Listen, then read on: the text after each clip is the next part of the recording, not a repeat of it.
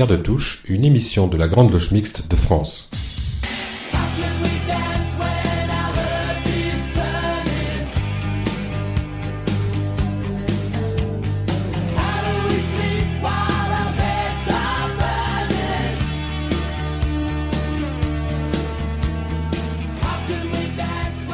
Bonjour à tous, heureuse de vous retrouver pour cette nouvelle édition de Pierre de Touche, l'émission hebdomadaire de la Grande Loge Mixte de France.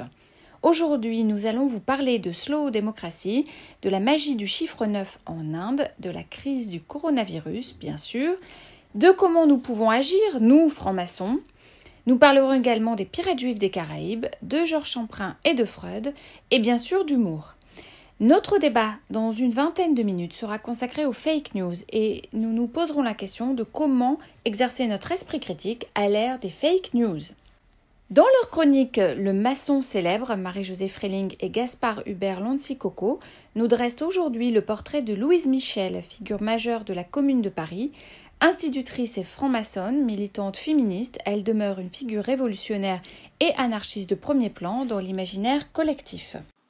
Louise Michel, 1830-1905. Fille de la servante Marianne Michel et d'un père inconnu, vraisemblablement le fils du châtelain Laurent de Mailly ou le châtelain lui-même, Clémence Louise Michel, dite Louise Michel, naît le 26 mai 1830 à Vroncourt-la-Côte, en Haute-Marne. Elle reçoit une bonne éducation et une instruction libérale. À la mort du châtelain en 1850, elle sera dotée d'un petit pécule, mais sa mère et elle devront quitter la maison de Vroncourt, mise en vente par les héritiers légitimes. Après des études à Chaumont, en Haute-Marne, et obtention en 1851 du brevet de capacité à l'enseignement primaire, elle exerce la profession de sous-maîtresse, de nos jours institutrice. Comme elle refuse de prêter serment à Napoléon III, ce qui était à l'époque nécessaire pour être institutrice titulaire, elle crée, entre la rentrée scolaire 1852 et fin 1854, successivement trois écoles dans le même département, à Auloncourt, Clémont, puis Millière. En 1856, Louise Michel quitte la Haute-Marne pour Paris, où elle est embauchée comme sous-maîtresse dans une pension du 10e arrondissement. Neuf ans plus tard, elle ouvre sa propre école, un externat, au 24 rue Houdon dans le 18e, puis en 1868, un autre cours rue Oudot dans le 12e.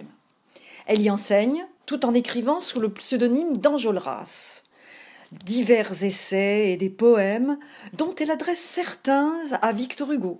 Ce dernier la dépeindra telle Judith la sombre juive et Aria la romaine dans son poème Viro Major, Femmes aux destins exceptionnels et tragiques. Sa fréquentation des milieux révolutionnaires lui fait connaître Jules Vallès, Eugène Varlin, Raoul Rigaud et Émile Eudes. Elle collabore à des journaux d'opposition comme Le Cri du Peuple et devient en 1862 sociétaire de l'Union des poètes. Puis, Secrétaire de la Société démocratique de moralisation en 1869, structure ayant pour but d'aider les ouvrières, Louise Michel épouse les idées du mouvement révolutionnaire et républicain socialiste fondé par Auguste Blanqui, dit l'enfermé, pour avoir passé une grande partie de son existence en prison. En septembre 1870, après la chute du Second Empire, Louise Michel est élue présidente du comité de vigilance des citoyennes du 18e arrondissement de Paris et tombe follement amoureuse de Théophile Ferré, frère de son amie Marie, militante comme elle. Dans un Paris affamé, elle crée une cantine pour ses élèves et rencontre le maire de Montmartre, Georges Clémenceau. D'étonnantes manifestations rassemblent alors femmes, enfants, joyeuses foules qui fraternisent pacifiquement avec des gardes fédérés entourant les soldats. Membre de l'aile révolutionnaire la plus radicale, aux côtés des anarchistes, elle pense alors qu'il faut poursuivre l'offensive sur Versailles afin de dissoudre le gouvernement d'Adolphe Thiers. Mais le projet avorte, faute d'unanimité. À 40 ans, Louise Michel est donc très, très active. Une fameuse anecdote raconte que pendant la Commune de Paris, en habit de garde nationale, elle fit feu le 22 janvier 1871 sur les soldats bretons de Trochu, devant l'hôtel de ville. Propagandiste, garde au 161, 61e bataillon de Montmartre, ambulancière et combattante, elle anime également le club de la Révolution à l'église Saint-Bernard de la Chapelle. Elle participe intensément les 17 et 18 mars à l'affaire des canons de la garde nationale sur la butte Montmartre. En avril-mai, lors des assauts versaillais contre la commune, elle prend part aux batailles de Clamart, Issy-les-Moulineaux, Neuilly. Sur la barricade de Clignancourt, toujours en mai, elle tire ses derniers coups de feu dans la rue et se constitue prisonnière pour faire libérer sa mère arrêtée à sa place. Transférée le 24 mai 1871 à Versailles, Louise Michel est détenue au camp de Satori. Elle assiste alors aux exécutions et voit mourir ses amis, parmi lesquels son cher Théophile, à qui elle aura pu faire parvenir un poème d'adieu, Les œillets rouges. Deux tableaux du peintre Jules Girardet représentent la révolutionnaire. Le premier est consacré à l'arrestation de Louise Michel le 24 mai 1871. Le second, intitulé Louise Michel à Satori, la montre, haranguant des communards. Elle avait par ailleurs déclaré à ses juges Ce que je réclame de vous, c'est le poteau de Satori où déjà sont tombés nos frères. Il faut me retrancher de la société. On vous dit de le faire. Eh bien, on a raison, puisqu'il semble que tout cœur qui bat pour la liberté n'a droit aujourd'hui qu'à un peu de plomb. J'en réclame ma part, moi. C'est cette déclaration qui lui valut le poème Viro-major de Victor Hugo. Nommée par la presse versaillère la louve avide de sang, mais aussi la bonne Louise. Alors condamnée à la déportation à vie, elle est ensuite détenue à l'abbaye d'Auberive, transformée en, prison entre 1871 et 1873, avant d'être envoyée au bagne, en Nouvelle-Calédonie où elle enseigne et soutient les Kanaks en révolte contre la colonisation. À la suite de la loi d'amnistie de juillet 1880, elle rentre à Paris où elle reprend son combat anarchiste et libertaire. Elle s'exile ensuite à Londres de 1890 à 1895. À son retour, elle est invitée un peu partout. Et par exemple, le 20 juillet 1904, à la loge Fraternité universelle, pour y prononcer une conférence. Louise Michel est alors cooptée et initiée franc-maçonne le 13 septembre 1904 dans la loge numéro 3, la philosophie sociale de la Grande Loge symbolique écossaise mixte. Elle voyage beaucoup et donne encore nombre de conférences. C'est lors d'un déplacement à Marseille qu'elle meurt le 9 janvier 1905. Quel héritage social Louise Michel a-t-elle laissé? Figure emblématique du mouvement anarchiste en particulier et du mouvement ouvrier en général, elle est, avec George Sand, l'une des très rares femmes du XIXe siècle à avoir osé adopter, en guise de revendication féministe, le costume masculin à un moment de sa vie. Au-delà de son œuvre, elle est surtout passée à la postérité pour son engagement en faveur de la révolution sociale le parti de gauche de Jean-Luc Mélenchon a été créé sous les auspices tutélaires de Jean Jaurès et de Louise Michel. Olivier Bézancenot, quant à lui, ancien porte-parole de la Ligue communiste, s'est réclamé de cette femme, incarnation de la Commune de Paris, à qui il a écrit cent ans après sa mort une lettre ouverte. La promotion 1984 de l'ENA porte son nom. Le 11e bataillon de la 13e brigade internationale, composé d'une majorité de Françaises et Belges, avait aussi reçu le nom de Louise Michel. Une rue de la ville de Douarnenez, dans le Finistère, porte également son nom, ainsi qu'une école élémentaire située à Rennes, et bien d'autres écoles encore. N'oublions pas la station Louise Michel, ligne numéro 3 du métro parisien. Louise Michel a donc beaucoup écrit. Entre autres, je cite Chacun, cherche sa route. Nous cherchons la nôtre. Et nous pensons que le jour où le règne de la liberté et de l'égalité sera arrivé, le genre humain sera heureux. Chaque semaine, Franck Foucret s'interroge sur le rôle du franc-maçon dans la société. Comparaison n'est pas maçon, nous dit-il ce dimanche matin. Comparaison n'est pas maçon. La pensée occidentale s'appuie sur un vieux principe hérité de l'époque romaine, la comparaison. Au quotidien, elle nous rend bien des services. Mais lorsqu'il s'agit de la franc-maçonnerie, Il s'agirait plutôt d'un réflexe parasite qu'il faut éliminer au plus vite de nos habitudes. Je m'explique. Dans le monde profane, la comparaison est un rapport d'analogie qui permet de situer un comparé et un comparant, afin de leur attribuer une valeur et permettre ainsi de les positionner, parfois pour s'informer, mais aussi très souvent pour se rassurer. Dans le monde maçonnique, univers sacré par excellence, chaque adepte s'efforce de rassembler ce qui est éparse. Il n'y a donc aucune place à la division, à la discrimination, à la séparation ou à la comparaison. Tout doit se réunir pour atteindre l'unité. Avouez que dans une société de compétition et d'excellence, où le mot d'ordre est gagner, il n'est pas aisé de maîtriser ce concept.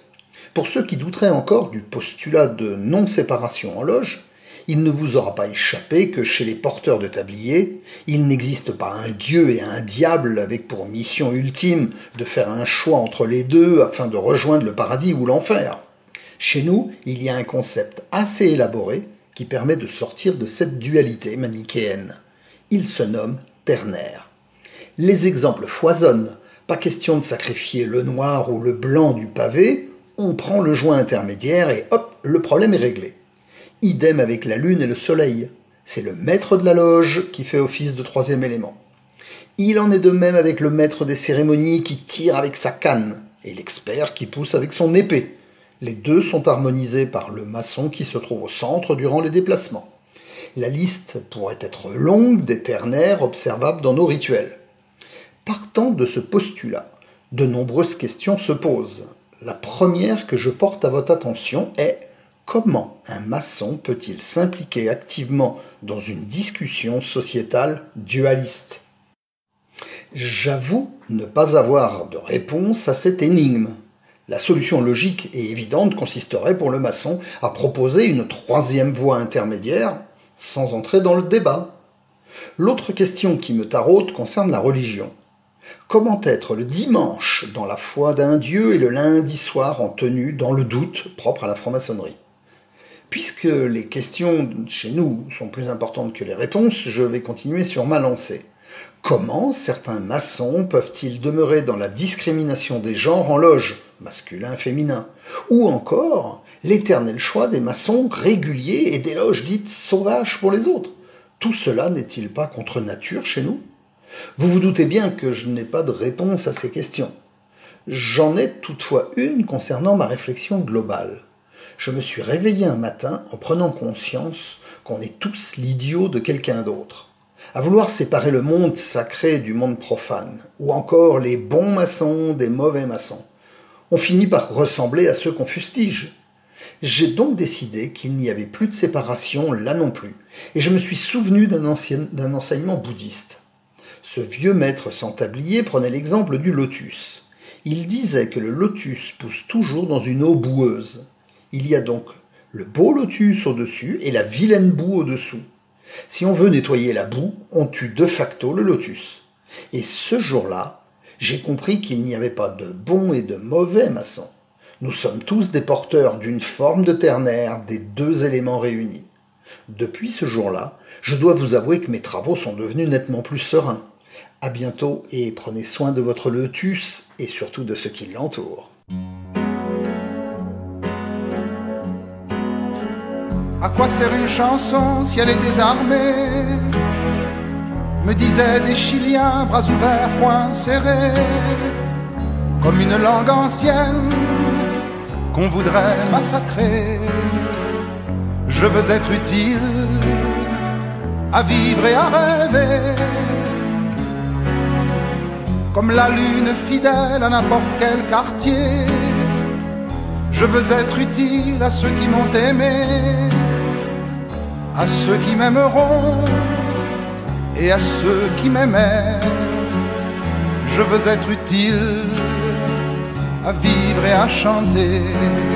La, la, la, la, la,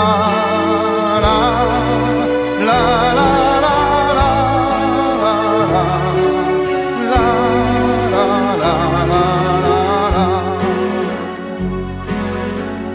Dans n'importe quel quartier d'une lune perdue.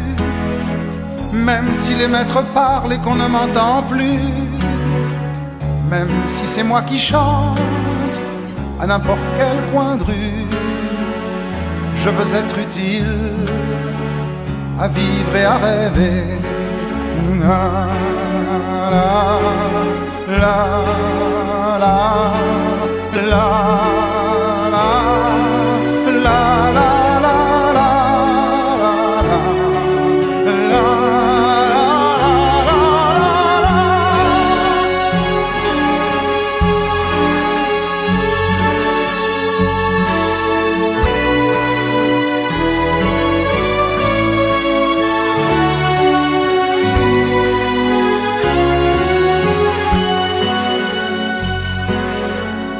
Quoi sert une chanson si elle est désarmée?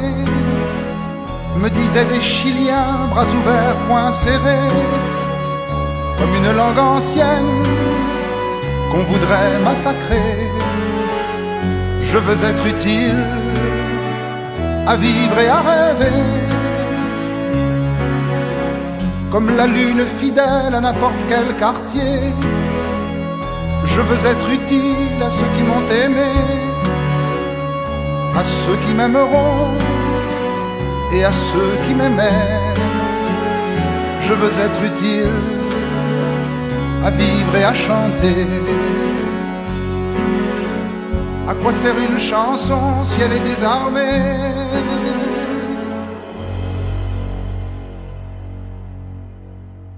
Nous venons d'écouter Utile de Julien Clerc et nous retrouverons Franck Foucret dans la deuxième partie de l'émission pour sa chronique humoristique.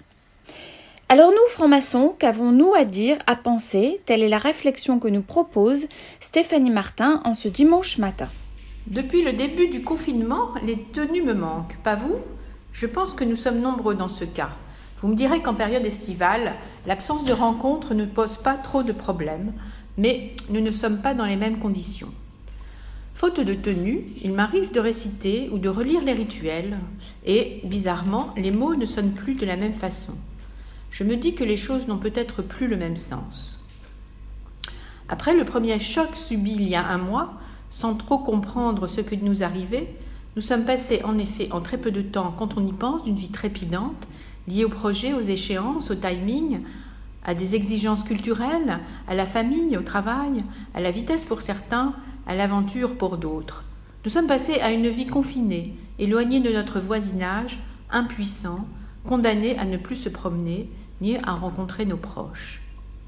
Paradoxalement, nous ne sommes pas retirés du monde.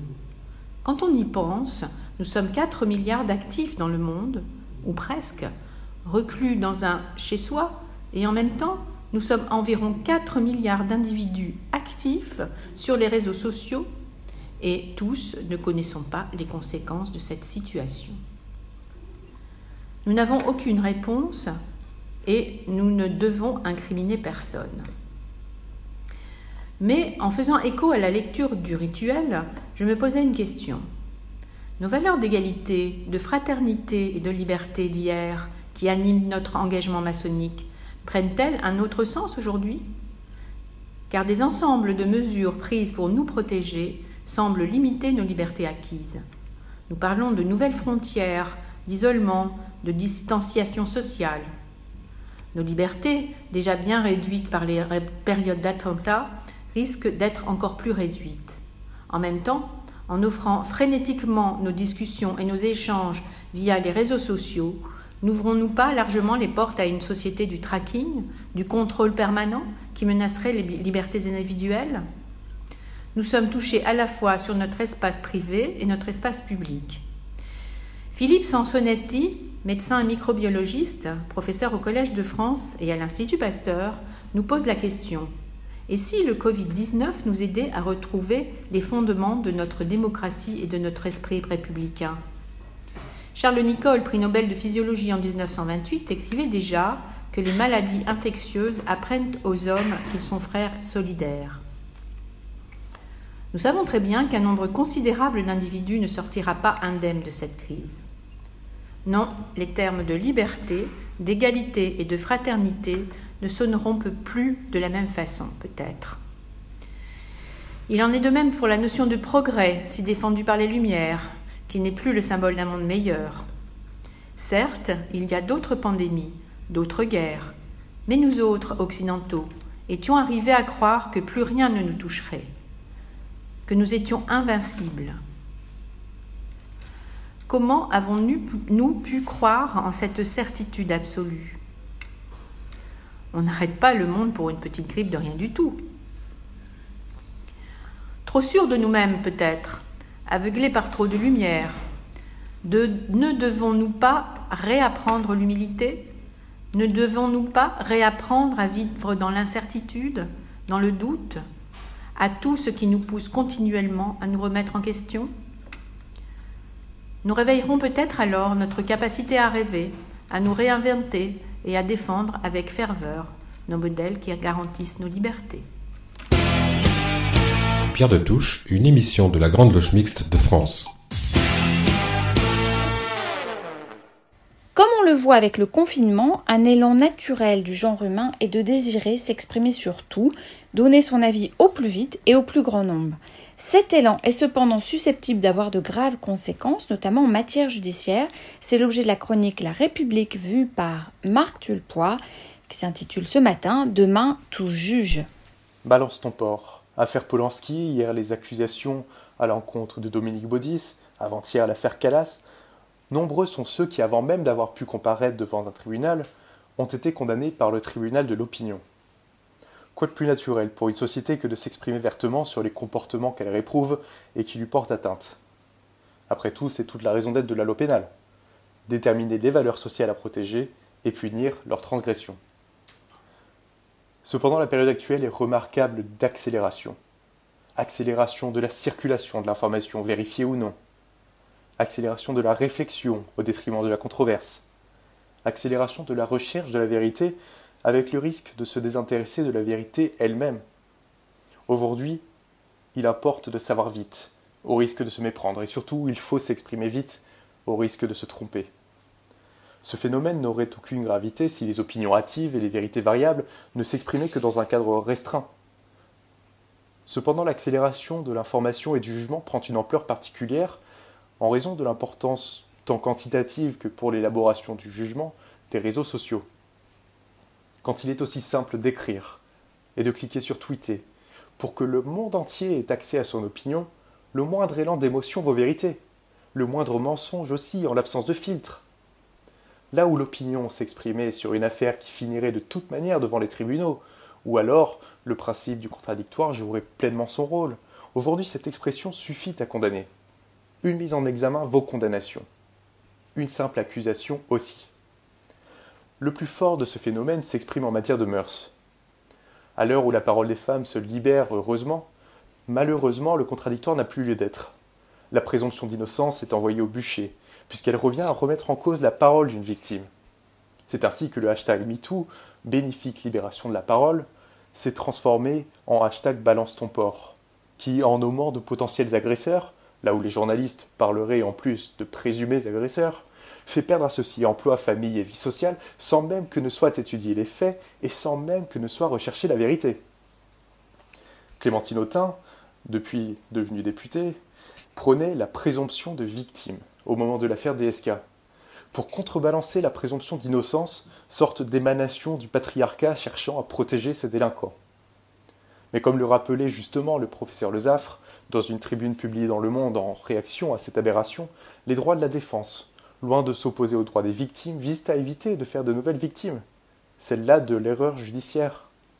Les droits de la défense en particulier, et les droits de l'homme en général, n'ont ainsi jamais eu vocation à protéger les délinquants contre une juste condamnation, mais de faire en sorte que la personne condamnée soit bien celle qui est l'auteur des faits qui lui sont reprochés. Mais qui aujourd'hui se fait l'écho de la condamnation pour diffamation de l'initiatrice de Balance son port? Qui aujourd'hui répare le préjudice subi par celui qu'elle accusait faussement et lui rend l'emploi, la famille et la vie sociale qu'il a perdue? L'aboutissement de ce phénomène est la mise à l'écart du droit. Chaque acte est apprécié selon une conception de la morale plutôt qu'à la lumière de la loi. Une opinion qui dérange ne peut plus se prévaloir de la liberté d'expression, à partir du moment où elle offense. Alors la force remplace le droit, relégué au rang des oppresseurs. De cette façon, Finkelkraut est empêché d'animer une conférence à Sciences Po, Geoffroy Lejeune à l'IEP de Lille, la cocarde étudiante est empêchée de tracter à Nanterre. Mais l'exemple le plus frappant dans l'actualité est celui de l'affaire Polanski. Qu'il existe des débats juridiques sur la culpabilité du réalisateur quant aux accusations portées contre lui, c'est une chose. Il en est une autre que des associations pseudo-féministes, ayant un écho médiatique immense, entendent mettre au banc de la société toute une série d'acteurs en dressant des listes de proscription au motif que ceux-ci ont participé à un film réalisé par Polanski, comme Jean Dujardin, ou que ceux-ci ont simplement défendu une actrice qui défendait un film de Polanski, comme Nicolas Bedos. Il semble aujourd'hui que nous devenions tous des juges. Preuve en est en matière politique, la mise en examen est synonyme de culpabilité et donc de démission. La prudence et le pas de côté sont des vestiges du passé, seul compte le fait de s'exprimer et plus encore de condamner. La raison s'efface devant la tyrannie de l'émotion et de la condamnation. La force de la loi s'efface devant la loi du coup de force. Oui, demain nous serons tous des juges. Pourquoi s'en priver, puisque la justice est devenue superflue? Justice comme institution, contournée et rendue inutile par la surpuissance du tribunal de l'opinion. Mais aussi justice comme exigence, sacrifiée sur l'autel du lynchage et de la chasse en meute.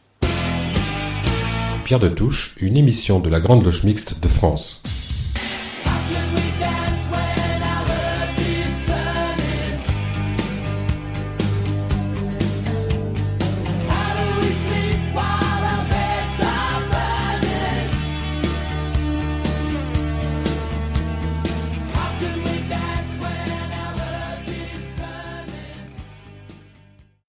Continuer cette matinée, nous vous proposons un débat autour des fake news, comment exercer notre esprit critique à l'ère des fake news. Et nous accueillons ce matin Stéphane Nivet, délégué général de la LICRA. Bonjour. Gilbert Pincemail, journaliste à France Télévisions, Guadeloupe la Première et frère, membre de la respectable loge Lumière et Harmonie à l'Orient de la Guadeloupe, membre de la GLMF. bonjour, bonjour à tous. Christiane Vienne, ancienne ministre et parlementaire honoraire wallonne, premier grand maître adjoint de la Grande Loge mixte de France. Bonjour à tous. Alors, avant d'entamer ce débat, une question essentielle à Stéphane Nivet. Qu'est-ce qu'une fake news? C'est une très bonne question. on dit toujours ça quand on, quand on, quand on a un peu d'appréhension avant de répondre. Simplement, la, fake news, c'est euh, ce qui est devenu... Euh, sur les réseaux sociaux, là, essentiellement, euh, le, le, le, véhicule, euh, je dirais, de l'économie du mensonge et euh, sous une forme ou sous une autre, plus ou moins travestie, de véhiculer ce qu'on appelle des vérités alternatives. Donc, elle se drape toujours dans le, dans le, sous, les, sous les oripeaux de la, de la vérité, mais en fait, la fake news, c'est son danger, semble vraie, mais elle est fausse, c'est-à-dire qu'elle véhicule un certain nombre de, de désinformations et elle produit ce qu'on vit actuellement euh, en période de confinement, c'est-à-dire une infodémie, c'est-à-dire une, une, épidémie de fausses informations qui, sur les, sur les réseaux sociaux, euh, a tendance à enfler. Le problème de la fake news, et on, on l'a vu lors des débats sur la loi euh, qui visait à, à, contenir la diffusion de ce type de contenu, c'est que on n'est pas dans la zone blanche ou noire du vrai et du faux, on est souvent dans la zone grise. C'est-à-dire que les techniques utilisées par ceux qui diffusent les fake news mêlent à la fois une part de petite vérité qui sert à légitimer l'ensemble du discours qui, lui, est, complètement falsifié. Donc c'est le danger de, la fake news, c'est qu'elle comporte euh, dans ce qu'elle véhicule une part de petite vérité qui, mêlée un grand mensonge tente de lui donner de la crédibilité et, de la vérité pour essayer de la diffuser le plus possible. Alors, euh, Stéphane Nivet, vous êtes euh, délégué général de la LICRA. Concrètement, juridiquement, où en est-on en France? La LICRA s'est fortement mobilisée l'an dernier à propos du projet de loi contre la manipulation de l'information adopté au Parlement.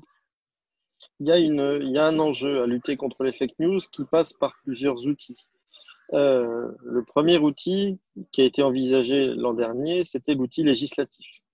Alors l'outil législatif n'est pas sans poser de, de questions puisqu'on est dans le champ de la liberté d'expression. Est-ce qu'on peut accepter, tolérer euh, que dans une société, euh, une information fausse puisse être diffusée en dépit des conséquences qu'elle peut avoir sur euh, la cohésion sociale et sur les relations entre les hommes et, et, et entre eux? Il y a un vrai enjeu ici, et on l'a vu lors du débat de la loi fake news, sur la limite euh, qui peut être mise ou non à la liberté d'expression. On a l'habitude sur les questions, par exemple, de racisme et d'antisémitisme qu'on connaît bien à la LICRA, on a l'habitude de considérer que, en termes de, législation antiraciste, le, les propos racistes ou antisémites ne sont pas des opinions, mais des délits. Quand quelqu'un vous traite de sale juif, il n'y a pas de débat possible avec la personne qui, a sombré dans l'injure antisémite, par exemple. En revanche, sur la question de, la fake news, on, a un débat qui, que les juristes apprécieront au moment où la loi fake news euh, sera sans doute renvoyée devant le Conseil constitutionnel lors d'une prochaine QPC, mais c'est la question de savoir si euh, elle appartient ou non à la liberté d'expression. Et on a vu, ce qui était intéressant surtout au-delà du contenu de la loi, c'est le positionnement des forces politiques sur cette loi. Ceux qui ont voulu farouchement empêcher toute manière de légiférer sur la loi fake news, c'est l'extrême droite. Dans l'hémicycle, c'est l'extrême droite qui s'est acharnée en, très grande partie euh, sur cette question-là, puisque depuis des années sur les réseaux sociaux, la fake news est le carburant de l'extrémisme politique sur les réseaux sociaux. C'est la version soft qui a permis, je dirais, de contaminer un certain nombre de consciences et de faire venir à l'extrémisme un certain nombre de nouvelles formes d'adhésion.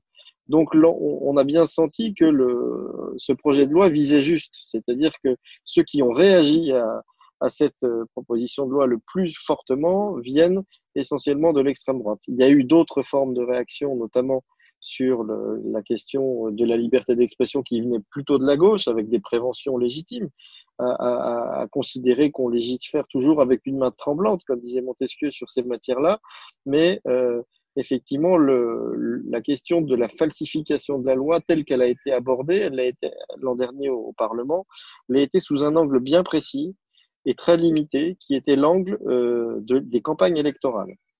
Euh, C'était la question de savoir si on peut tolérer que dans le cadre d'une campagne démocratique et du débat démocratique, on accepte que des fausses informations faussent la sincérité du scrutin.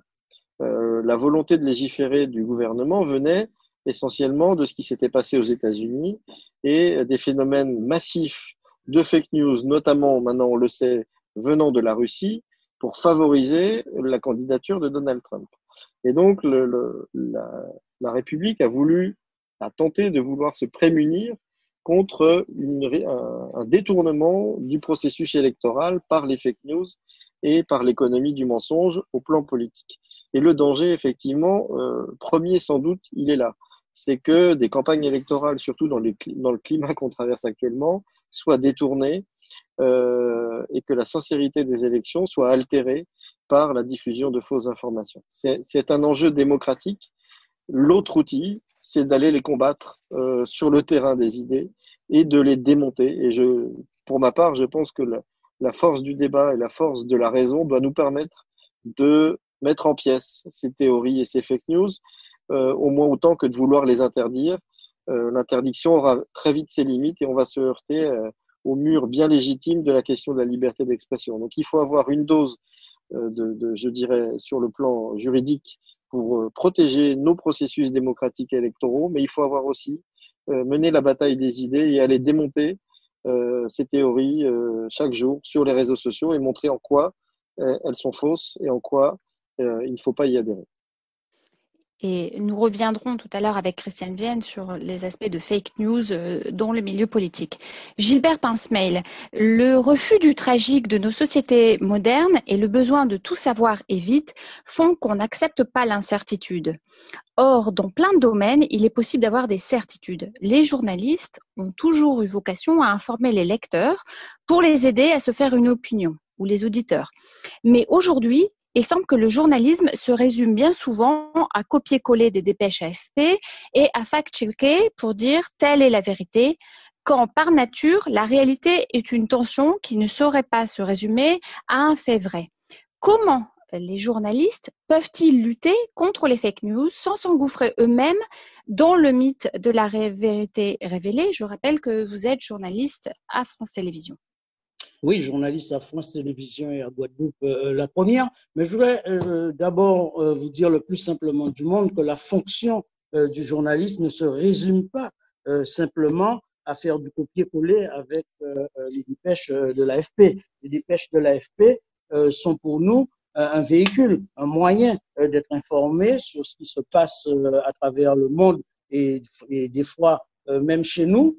Et nous utilisons ces dépêches de manière quotidienne parce que ces dépêches ont été réalisées par des journalistes, donc des journalistes professionnels qui ne peuvent pas diffuser des fake news et qui sont bien et qui sont chargés, qui ont pour mission de vérifier euh, les informations euh, qui sont euh, diffusées. Alors, comment lutter contre les fake news?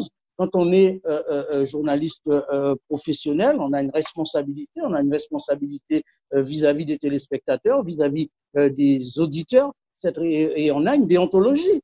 Et la base même de notre déontologie, c'est de vérifier les informations que nous diffusons et nous les, les, vérifier. Et nous avons pour cela plusieurs techniques. La technique euh, euh des, sources, et c'est par des sources que nous vérifions euh, euh nos informations euh, et que nous allons à la recherche de la vérité. C'est vrai que ce n'est pas toujours toujours facile et qu'on peut très très rapidement franchir la ligne jaune, mais nous professionnels de l'information Vraiment, euh, nous, vérifions, nous vérifions et nous regardons à plusieurs euh, reprises euh, ce que euh, nous diffusons, ce que nous, écrivons euh, dans nos différents, dans nos différents médias. Merci. Christiane Vienne. Dans la vie politique, il y a deux attitudes les hommes politiques qui sont confrontés aux fake news et à la manipulation de l'information, et c'est particulièrement le cas lors de campagnes électorales, et les hommes politiques qui ont recours aux fake news. Le meilleur exemple est Donald Trump. Quelles évolutions avez-vous constatées en politique? C'est une euh, question euh, tout à fait euh, intéressante, mais je dirais qu'il y a une troisième possibilité parce qu'on peut cumuler on peut être à la fois celui qui envoie des fake news et celui qui en est la victime. Il arrive que ça se produise. Je dirais qu'en politique, en fait, le phénomène des fake news est aussi vieux que le monde parce que la volonté d'affaiblir son adversaire par des rumeurs, est une pratique euh, courante. Mais ce qui a changé et ce qui a changé la donne, c'est la capacité de circulation des informations. Parce que qu'elles soient réelles ou fausses, les informations circulent à la rapidité de l'éclair. Euh, la masse d'informations qui circulent rend aussi la vérification très difficile comment prouver précisément, et, Stéphane euh, y faisait référence tout à l'heure, que la Russie est intervenue, jusqu'à quel point et comment, dans la dernière élection présidentielle aux USA. Vérifier, ça prend du temps. Euh, une information en une autre très rapidement. Et lorsque l'on aura la réponse précise à cette euh, question, finalement, elle risque de n'intéresser plus personne et d'être devenue inutilisable. Et donc, l'enjeu, c'est de pouvoir faire le tri entre ce qui est une information et de la désinformation, particulièrement pour le citoyen, et je le rappelle, dans le cadre de campagne électorale, mais pas seulement. Euh, la presse a fait écho euh, hier et aujourd'hui de ce que, par exemple, les services de renseignement européens pointent les liens idéologiques entre l'extrême droite et la propagande russe.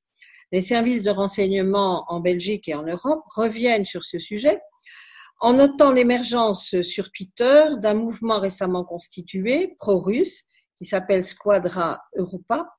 Euh, ce groupe établit un lien entre l'épidémie et l'immigration, l'islamisation de la société et la mondialisation.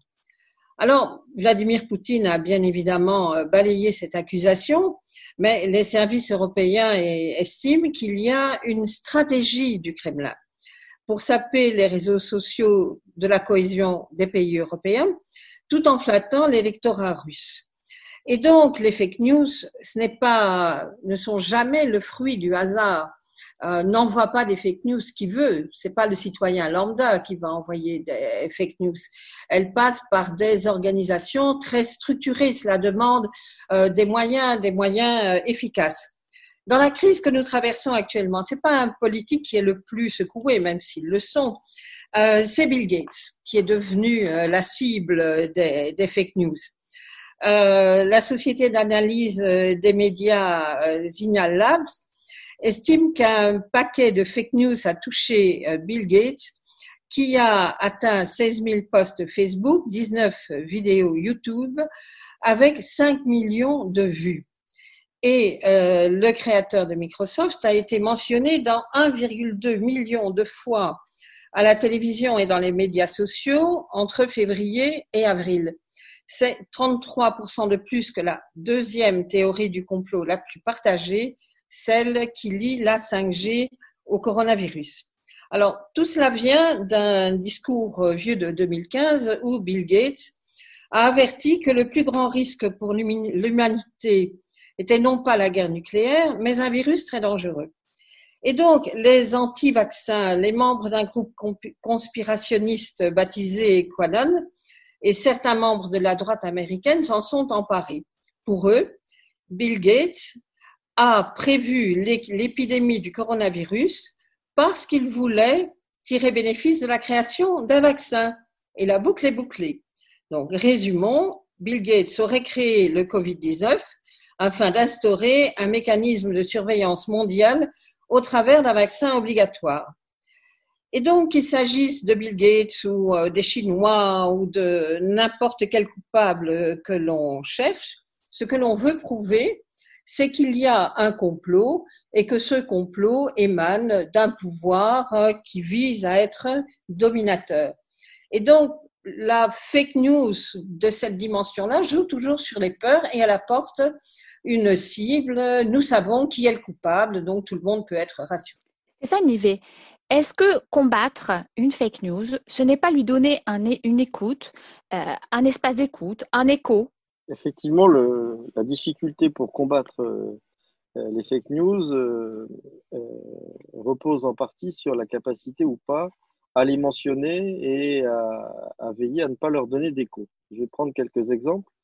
Euh, quand on débusque, quand on voit des vidéos circuler à la LICRA, qu'on veut les dénoncer, on, s'est rendu compte euh, depuis maintenant, avec l'expérience qu'on a depuis plusieurs années, que, un, on contribue, on fait partie du problème, c'est-à-dire que on a de la visibilité, donc en dénonçant la fake news, on la met dans la lumière et on lui offre la possibilité de circuler encore plus rapidement. Donc c'est un vrai problème. Et deux, le fait de dénoncer ces, fake news génère une deuxième vague de fake news et de commentaires sous les posts ou, les tweets qu'on peut faire pour les dénoncer, qui fait qu'on aggrave le problème. Donc souvent, nous, on essaie de, je dirais, de, cibler d'une manière un peu plus précise et, euh, on regarde l'opportunité qu'il y a ou pas à dénoncer telle ou telle fake news en fonction de, de, la visibilité de la personne, c'est-à-dire que des gens qui, comme Alain Soral par exemple, ont déjà une hyper visibilité, que la LICRA euh, diffuse ou pas, condamne euh, sa fake news, ne va rien changer à la diffusion de sa vidéo qui va rapidement devenir virale. En revanche, des gens qui ont moins de visibilité, on aura tendance, nous, à préférer une stratégie autre qui est euh, la modération de contenu, le signalement du contenu s'il a un caractère illicite à l'hébergeur ou la judiciarisation sans le dire. C'est-à-dire que de plus en plus, on privilégie l'action euh, non visible pour lutter contre ces, ces contenus parce que on s'est rendu compte qu'on générait, on faisait partie nous-mêmes du problème et qu'en les dénonçant, on leur donnait de l'audience et de la visibilité. C'est le même mécanisme pour nous, par exemple, que pour les contenus antisémites. Si je dénonce un contenu antisémite sur le compte Twitter de la LICRA, je vais générer 500 tweets antisémites. Est-ce que c'est notre rôle de participer à ça et d'alimenter la machine? Je ne le crois pas. Et parfois, on, peut même nous le reprocher. Certains de nos, nos compagnons de route nous disent, mais vous n'avez pas dénoncé suffisamment tel ou tel propos, etc. On agit autrement, pas forcément de manière visible, mais sans doute plus efficace pour éviter d'aggraver le problème et de nourrir la bête à troll et, la bête à hashtag dans laquelle on risque de se jeter. Donc c'est un, vrai sujet d'un équilibre à trouver entre la nécessité de dénoncer, parce qu'il faut quand même sensibiliser l'opinion au caractère nocif de, de, ces contenus, de voir la dimension souvent complotiste, antisémite, euh, qui ressort à chaque fois, et puis la nécessité de les freiner, d'agir concrètement sans forcément être dans la lumière pour le faire. Donc il y a, un équilibre à trouver.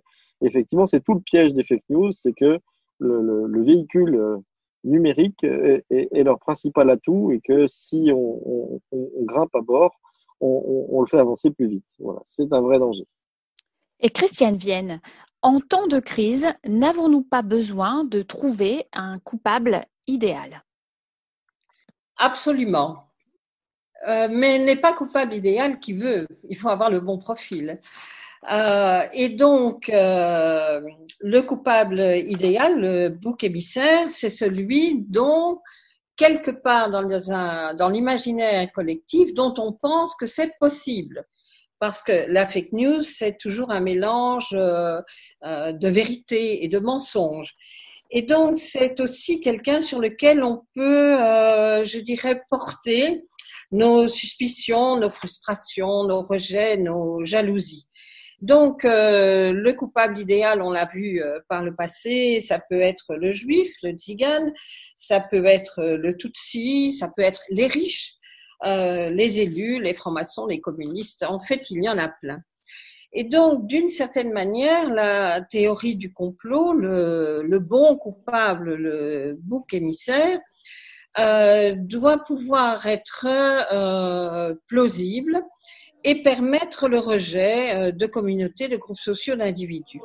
D'une certaine manière, tout ce qui est différent de nous peut être une victime expiatoire.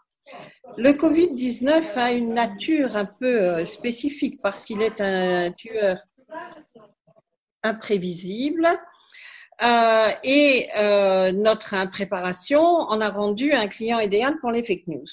Donc, quand on est sûr de rien, on aime inventer. D'autre part, l'impression que les élites qui nous dirigent ne disent pas toute la vérité, qu'ils mentent ou qu'ils omettent, euh, la généralisation du politiquement correct et de la langue de bois conforte ce sentiment qui débouche sur une, perte, de confiance.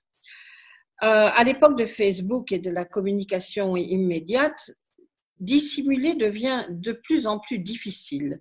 Et là où le vide existe, l'imagination le comble et les fake news fleurissent. Nous n'avons plus d'ennemis visibles. Euh, depuis la chute du communisme, nous avons de nouveaux ennemis, mais plus difficiles à visualiser, à combattre, que ce soit le terrorisme ou le Covid-19. Nous avons accepté une diminution de nos libertés afin d'en venir à bout, mais comme cela ne se fait pas du jour au lendemain, que c'est complexe et difficile, cela vient augmenter notre angoisse et nos peurs collectives. Ça nous rend donc plus perméables à la recherche d'un bouc émissaire, car finalement, que ce soit les fake news ou la recherche d'un bouc émissaire, ce sont les mêmes mécanismes qui se mettent en place. Stéphane Nivet, les fake news et les théories du complot augmentent-elles vraiment? Ou n'y prêtons-nous pas plus attention maintenant qu'elles trouvent un écho plus grand grâce aux réseaux sociaux et plus généralement à la commission de masse? On a un bon exemple sur ce, sur ce sujet, c'est la question du négationnisme. Euh, le, négationnisme a, été longtemps quelque chose de clandestin. C'était une, fake news euh, qui a fait beaucoup de dégâts après la Seconde Guerre mondiale, c'est-à-dire que la négation de la Shoah était la fake news des antisémites pour leur permettre de continuer à l'être, de prétendre que la Shoah n'avait jamais existé. Et pendant jusqu'aux années 2000, le négationnisme euh, s'est répandu dans des petits cercles avec parfois une émission dans le débat public. On l'a vu en France à travers certaines interviews.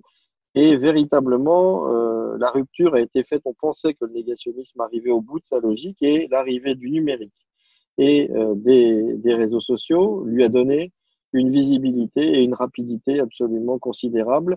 Et quelqu'un comme Forisson, qui à la fin des années 2000 était complètement à la marge, s'est retrouvé la star du négationnisme sur Internet et le roi des fake news.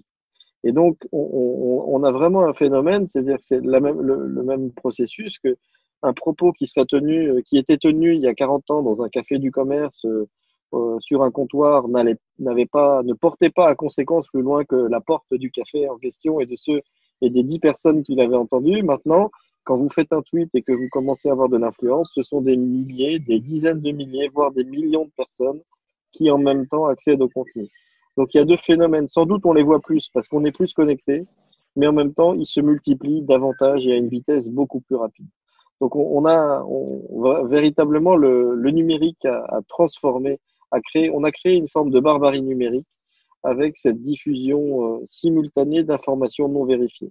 Et ce qui est dangereux, c'est que quand on regarde les usages numériques maintenant de la jeunesse, c'est que la principale source d'information qui auparavant, même moi, quand j'ai 40 ans, quand j'étais étudiant, la principale source d'information, c'était d'aller acheter le monde le matin et, de s'informer et, de, lire.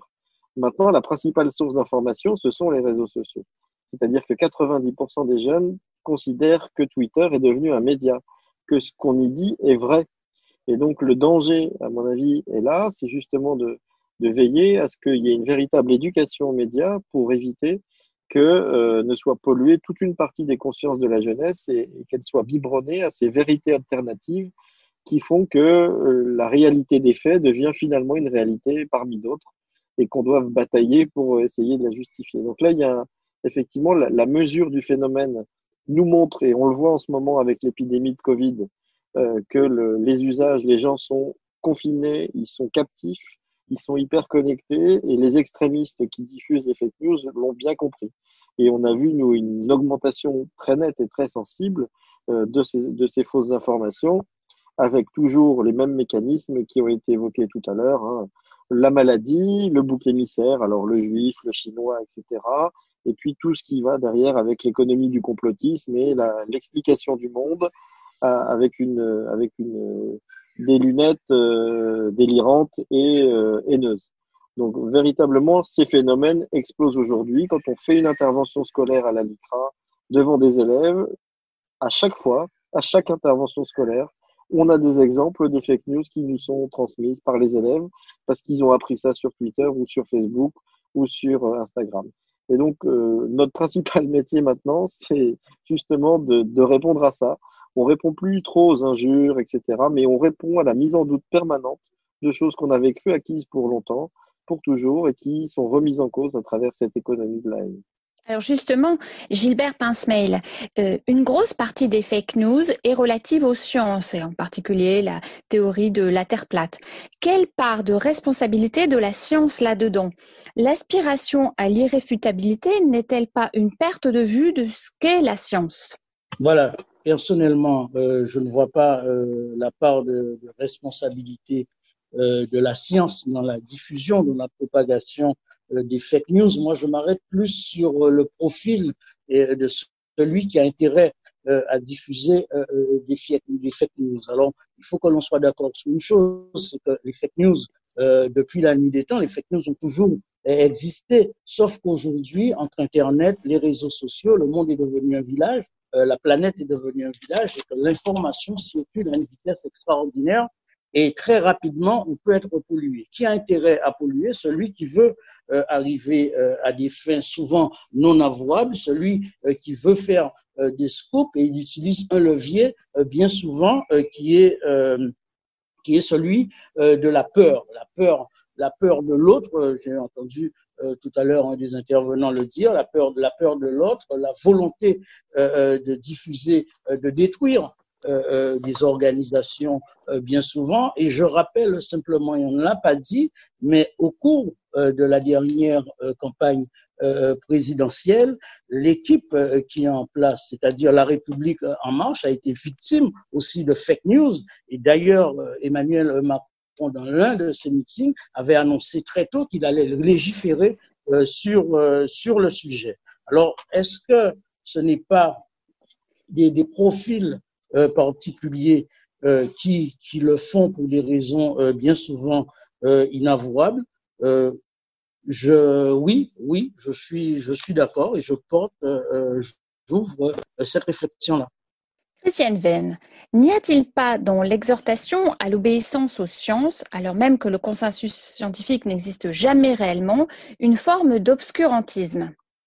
Je ne dirais pas d'obscurantisme, mais un paradoxe, très très certainement. En fait, c'est très paradoxal parce que euh, nous sommes les héritiers du siècle des Lumières et à l'époque, les religions constituaient, euh, enfin, se basaient sur un dogme qui rendait tout questionnement, toute remise en question dangereuse ou impossible, euh, sous peine de mise au banc.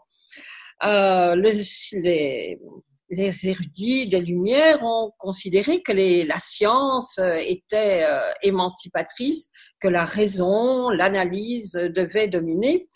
Et d'une certaine manière aussi, en, notamment Diderot euh, et tous euh, ses amis savants qui ont constitué l'encyclopédie, induisaient l'idée que la science, c'était une masse de connaissances que l'on pouvait euh, maîtriser, atteindre, qui pouvait se trouver dans un ouvrage. Or, aujourd'hui, évidemment, la science a toujours évolué grâce à la remise en question, mais en même temps, cela crée un nouvel espace qui devient un espace d'instabilité puisque la science est en constante évolution, puisqu'elle est remise en question, elle est réinterrogée, réinterprétée. Et donc, euh, l'usage de la raison fait que l'on doit pouvoir prouver par l'expérimentation que ce que l'on dit est vrai. Donc, dans l'esprit de certains, le retour à, par exemple, des théories comme la Terre plate ou la création du monde, c'est une manière de retourner à un espace euh, mythique euh, de, de, stabilité. Donc, on n'est plus dans la raison, on est dans autre chose qui est une vision un peu imaginaire du monde. Si l'on prend euh, l'épidémie qui nous touche maintenant, on se rend compte qu'en quelques mois, en environ trois mois, la recherche a complètement évolué et que l'on en est au stade maintenant de l'expérimentation médicale d'un vaccin sur l'humain. Et donc, pour moi, la science, euh, avec toutes ses contradictions, est extrêmement euh, différente et ne peut. Enfin, moi, je la mettrais pas en, en, en contraste avec l'obscurantisme, parce que euh, le fait de devoir prouver que ce que l'on dit, que ce que l'on pense, que ce, ce que l'on expérimente est vrai, c'est une manière aussi pour euh, chaque être humain, chaque citoyen, d'interroger et d'entrer dans cette logique. Alors, on est beaucoup marqué maintenant, et on en a beaucoup parlé, par le mouvement des jeunes en faveur euh, du climat. Et euh, j'y vois l'expression d'une certaine forme d'idéalisme et qui a aussi sa part de romantisme. S'engager en faveur d'une cause qui nous dépasse, c'est une, bonne chose. Mais parfois, le risque de manipulation ou d'un discours incantatoire est réel. Et donc, c'est plutôt ça que je crains. Non pas un retour vers l'obscurantisme, mais une espèce de nouvelle religion qui serait une religion, par exemple, de la protection de la planète, une autre euh, de la, euh, de la lutte contre les vaccins et tout cela. Mais c'est à nouveau basé sur des dogmes et pas toujours, et pas sur une réalité scientifique. Alors, avant de prolonger le débat sur les fake news, je vous propose d'écouter l'effet papillon de Benabar.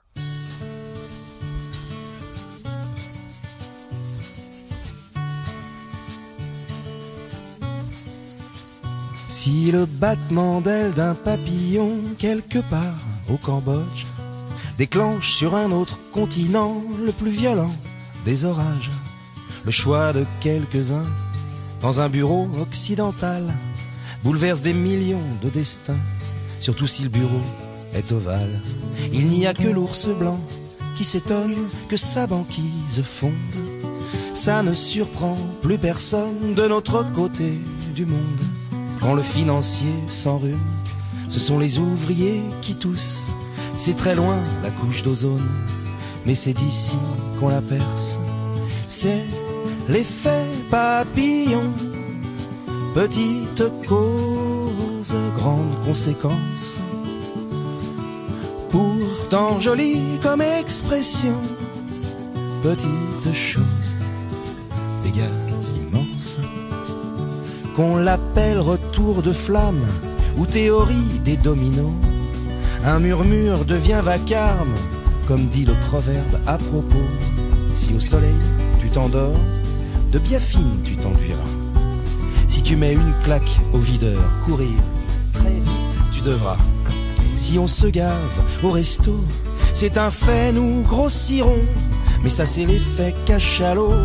Revenons à nos moutons un hôtel, un après-midi, aventure extra-conjugale, puis euh, le coup de boule de son mari. Alors, si ton nez te fait mal, c'est l'effet papillon.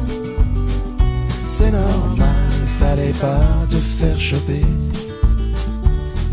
Si par contre t'as mal au front, ça veut dire que c'est toi le mari trompé. Avec les baleines, on fabrique du rouge à lèvres, des crèmes pour filles. Quand on achète ses cosmétiques, c'est au harpon qu'on se maquille. Si tu fais la tournée des bars, demain tu sais que t'auras du mal pour récupérer à 8 heures ton permis au tribunal. C'est l'effet papillon. Petite cause, grande conséquence. Pourtant jolie comme expression. Petite chose, dégâts immenses. Le papillon s'envole, le papillon s'envole. Tout bas de l'aile, le papillon s'envole, le papillon s'envole.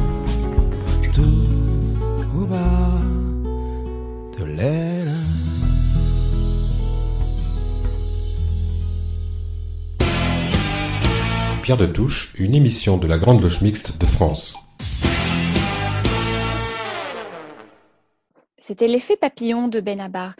Vous êtes euh, sur Radio Delta, vous écoutez Pierre de Touche, l'émission hebdomadaire de la Grande Loge Mixte de France. Et ce matin, nous débattons des fake news, comment exercer notre esprit critique à l'ère des fake news?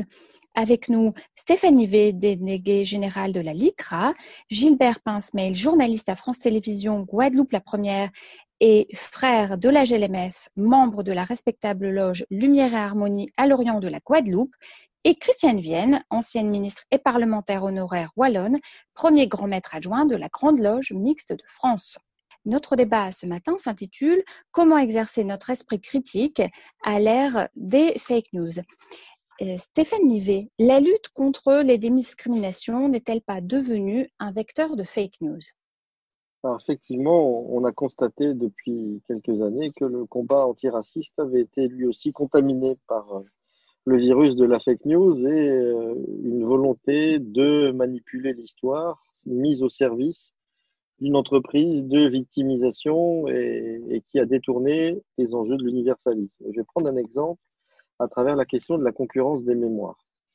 On, a vu euh, ressurgir, surgir ces dernières années l'idéologie, ce qu'on appelle l'idéologie décoloniale, euh, qui consiste à, à, expliquer que nous, nous serions en France actuellement sous le joug d'un racisme d'État organisé euh, qui serait quasiment inscrit dans la loi et que il y aurait pour toujours euh, des bourreaux et des victimes, que les bourreaux sont blancs, que les victimes sont noires ou racisés. J'ai horreur d'utiliser ce mot et je le combats parce que c'est absolument affolant.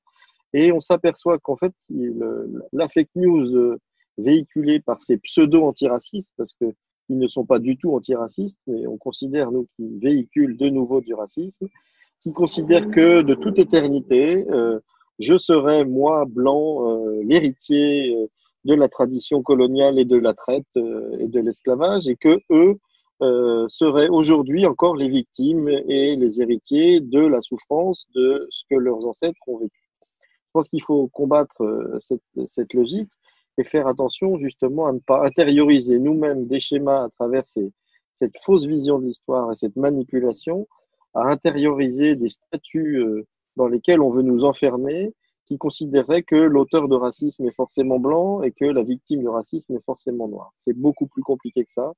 Le, on peut être à la fois euh, victime d'une discrimination et être auteur de discrimination.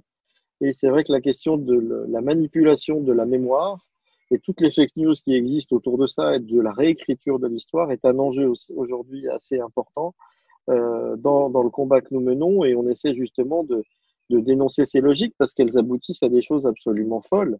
Notamment, on a vu ressurgir ces, dernières années des ateliers décoloniaux euh, en non-mixité raciale avec euh, cette vérité euh, proclamée par ces associations consistant à dire que si vous êtes blanc, vous ne pouvez pas rentrer et que seuls les racisés, entre guillemets, pourraient euh, accéder à, à, ces réunions. Alors, on, s'était posé la question, dans la LICRA, de savoir à partir de quel moment, euh, à partir de quelle couleur est-ce qu'il faut aller au magasin de, de, bricolage le plus proche, de voler le nuancier et puis d'aller à l'entrée de ces réunions pour savoir à partir de quelle nuance de couleur on a le droit de rentrer dans ces réunions. Donc là, on est vraiment dans la fake news euh, intégrale, c'est-à-dire qui consiste à, intérioriser complètement des schémas euh, complètement délirants qui visent à enfermer des gens dans une identité carcérale qui est celle de la victime et à enfermer d'autres dans euh, une autre identité carcérale qui est celle de, du bourreau. Voilà. Donc c'est un vrai danger. Nous, on le combat, on veut maintenir le, la ligne de l'universalisme qui fait que la loi ne regarde pas euh, euh, la personne en fonction de sa couleur de peau et d'un certain nombre de critères, qu'elle commette ou pas des actes euh, racistes, elle est regardée de la même manière. Et donc la, diffusion des fake news participe à, je dirais, à ce, à ce brouillage, à ce, confusionnisme permanent que nous devons combattre. Gilbert Pincemel, euh, vous êtes journaliste. N'y a-t-il pas des agissements contradictoires à l'œuvre? Euh, D'un côté, les fake news et de l'autre, l'obsession du fact-checking qui conduit à tout vérifier. Je dirais que nous sommes sur euh, deux champs totalement différents. D'abord, celui des fake news, celui du mensonge, de la volonté de nuire, celui des contre-vérités, et, de l'autre euh, sur un autre champ euh, qui est celui euh, de, la recherche de la vérité et, de l'expression même de, faire émerger si je puis m'exprimer ainsi, cette, cette, vérité.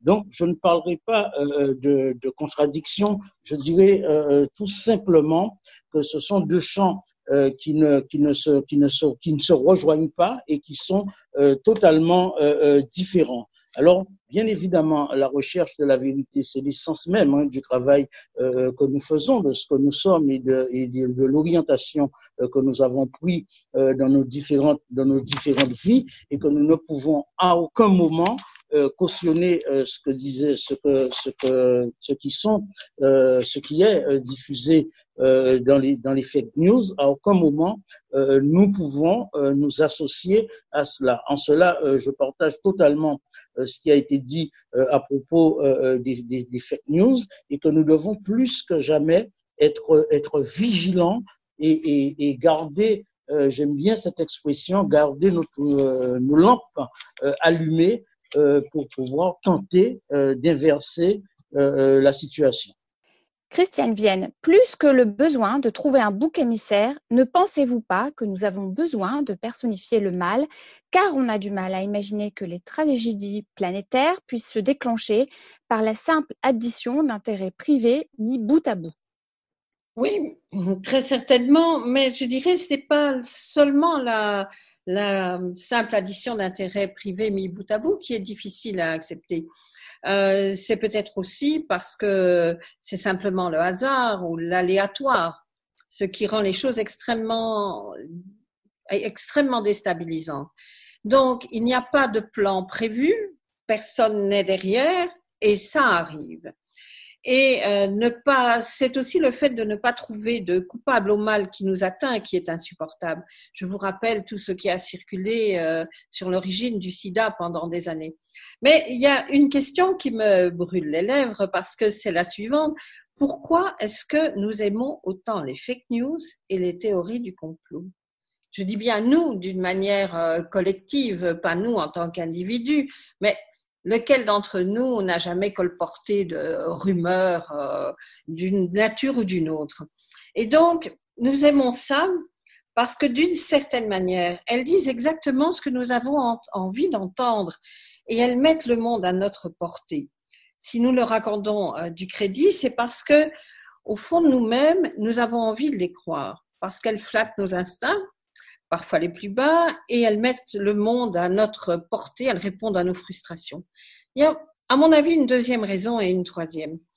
Une raison plus inconsciente, c'est que fondamentalement, nous aimons les histoires, nous sommes sensibles aux mythes. Paul Valéry disait Que serions-nous sans le secours de ce qui n'existe pas? C'est parce que nous avons de l'imagination, que les réponses scientifiques rationnelles, d'une certaine manière, nous déçoivent, que nous sommes si ouverts aux mensonges et aux théories du complot, les rationnels nous attirent insensiblement. Et une troisième raison, peut-être pas très sympathique. Il me semble, je pense, que nous vivons à l'heure du cynisme et de la désinhibition.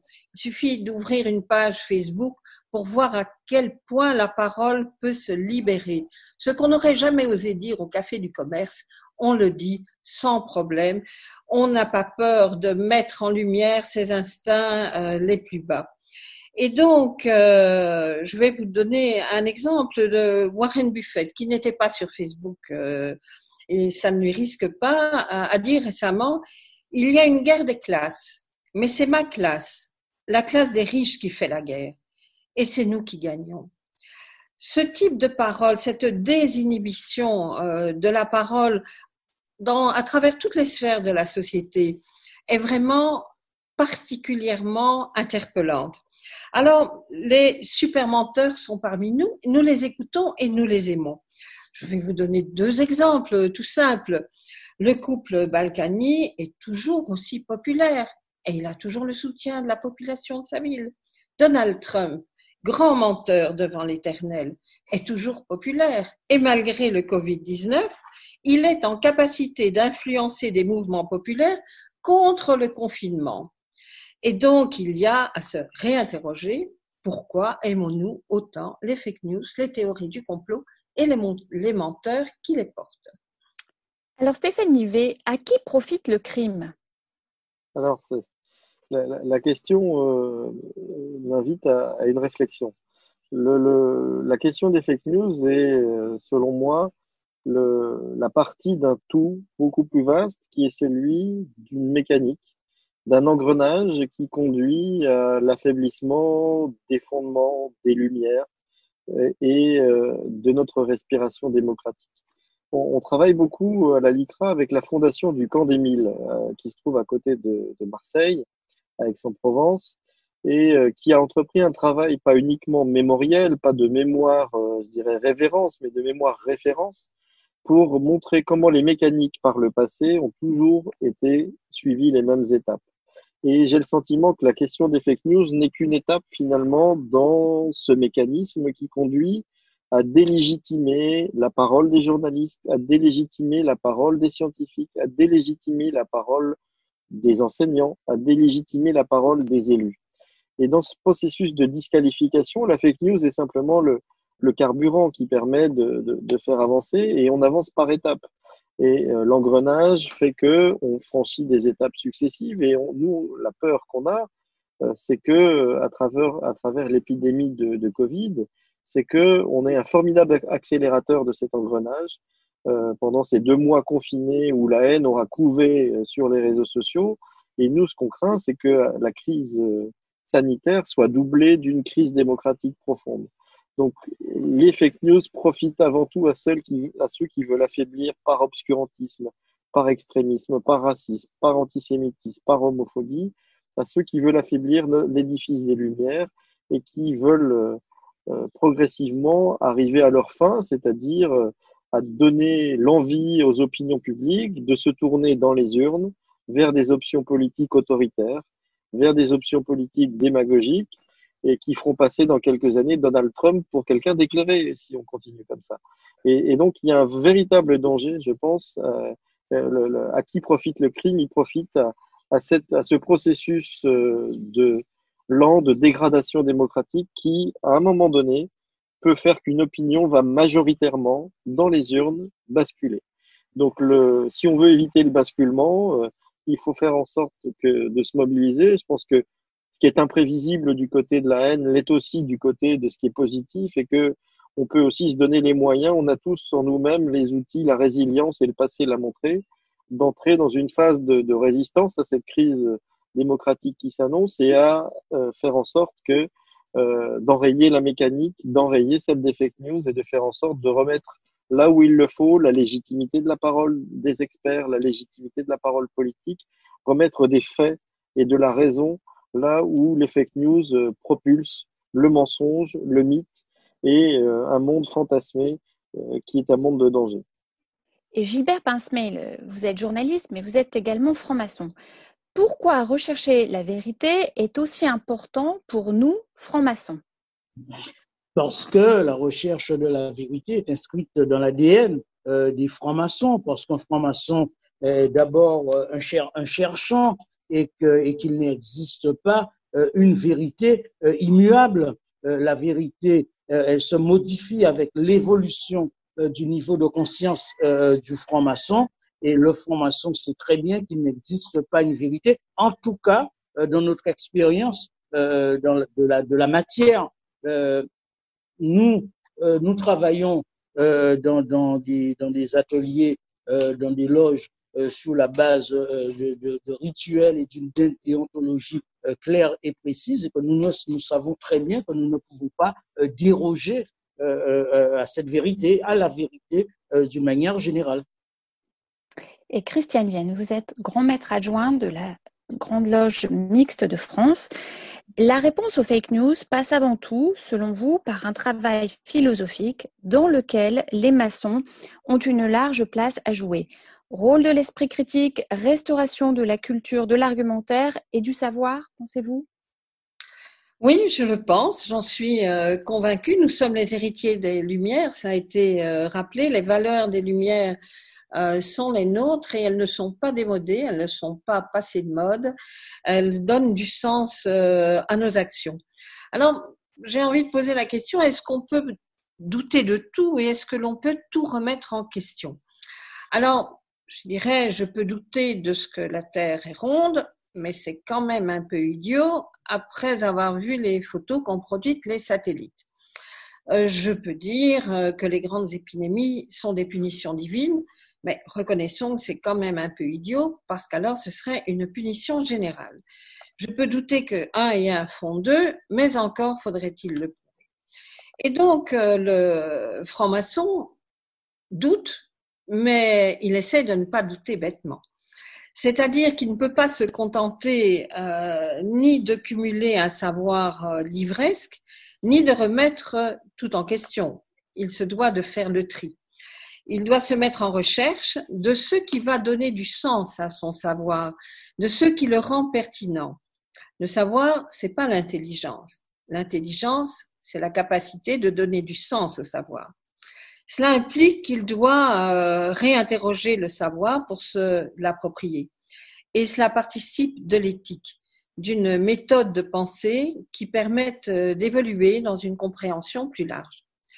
Le philosophe euh, Wittgenstein, dans une célèbre conférence sur l'éthique, disait L'éthique ne peut pas être science. Ce qu'elle dit n'ajoute rien à notre savoir en aucun sens mais elle nous documente sur une tendance qui existe dans l'esprit des hommes, tendance que je ne puis que respecter profondément quant à moi et que je ne saurais sur ma vie tourner en dérision.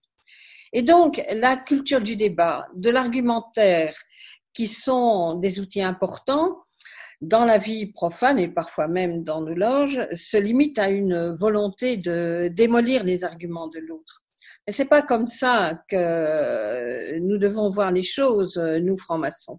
La dialectique, la confrontation d'idées permettent d'appréhender la complexité des choses. Avoir raison n'est pas une fin en soi pour le franc-maçon. Euh, le franc-maçon accepte que les choses soient complexes, qu'il faille faire un effort pour les comprendre, que parfois il faut se faire violence pour les comprendre, qu'il faut se distancier de nos propres savoirs si nous ne voulons pas nous laisser envahir par les fake news. L'éthique telle que nous l'entendons s'appuie sur une culture de la complexité, une recherche constante de la part de vérité qu'elle contient. Parce que nous recherchons des parts de vérité. Et nos petits cailloux de parts de vérité, eh bien, à un moment donné, nous espérons qu'elles vont constituer une barrière, une montagne contre les fake news, tout ce qui détruit disqualifie la parole, on en a parlé. Et donc, la franc-maçonnerie est sans doute, euh, je dirais, guidée par une méthode, par une méthode de réflexion, une méthode de travail.